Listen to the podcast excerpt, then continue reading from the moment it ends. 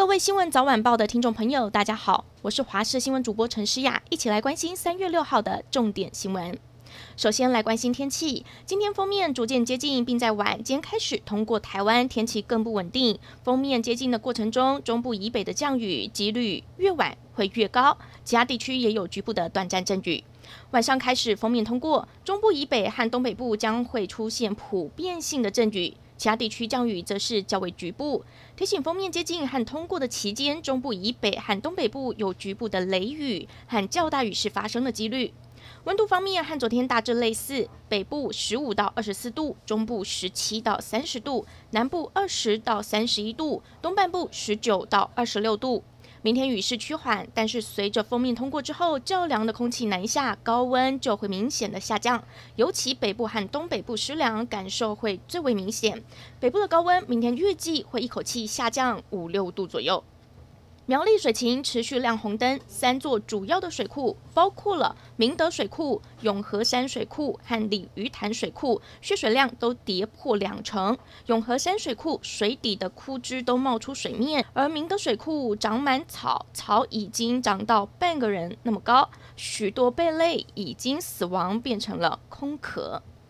台湾首批 AZ 疫苗到货，要怎么打，大家都很谨慎。不过，邻近的国家南韩相继传出打完 AZ 疫苗后死亡的案例，而最新三月四号死亡的三个人都有慢性疾病。南韩政府强调，目前没有研究证实这些人死亡和打疫苗有关系。国内的专家也呼吁民众不需要过度的担心。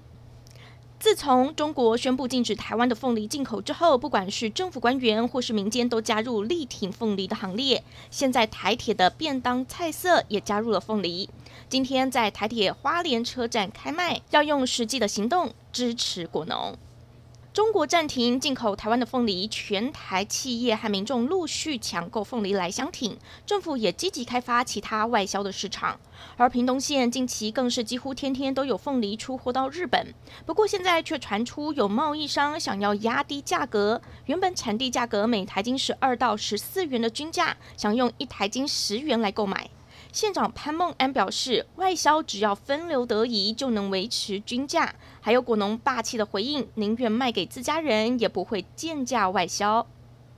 来关心早教的议题。珍爱早教公投联署的联署书在昨天突破了五十万份，环团也证实下个星期一将和农委会主委陈吉仲等人喝咖啡谈早教，也提到目前打算抛出举办类听证、中游先停工等等的议题，希望透过资讯透明聚焦问题。而早教的保育并非一朝一夕，十多年来不少保育人士不断的奔走，今年也在名人网络公开的声援之下，引发了大众的关注，顺利通过联署。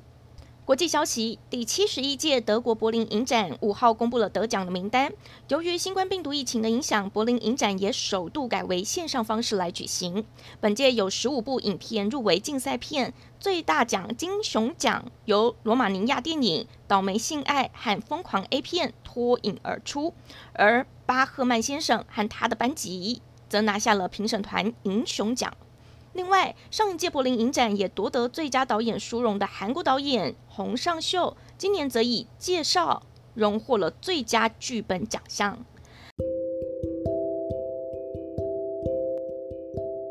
感谢您收听以上的焦点新闻，我们再会。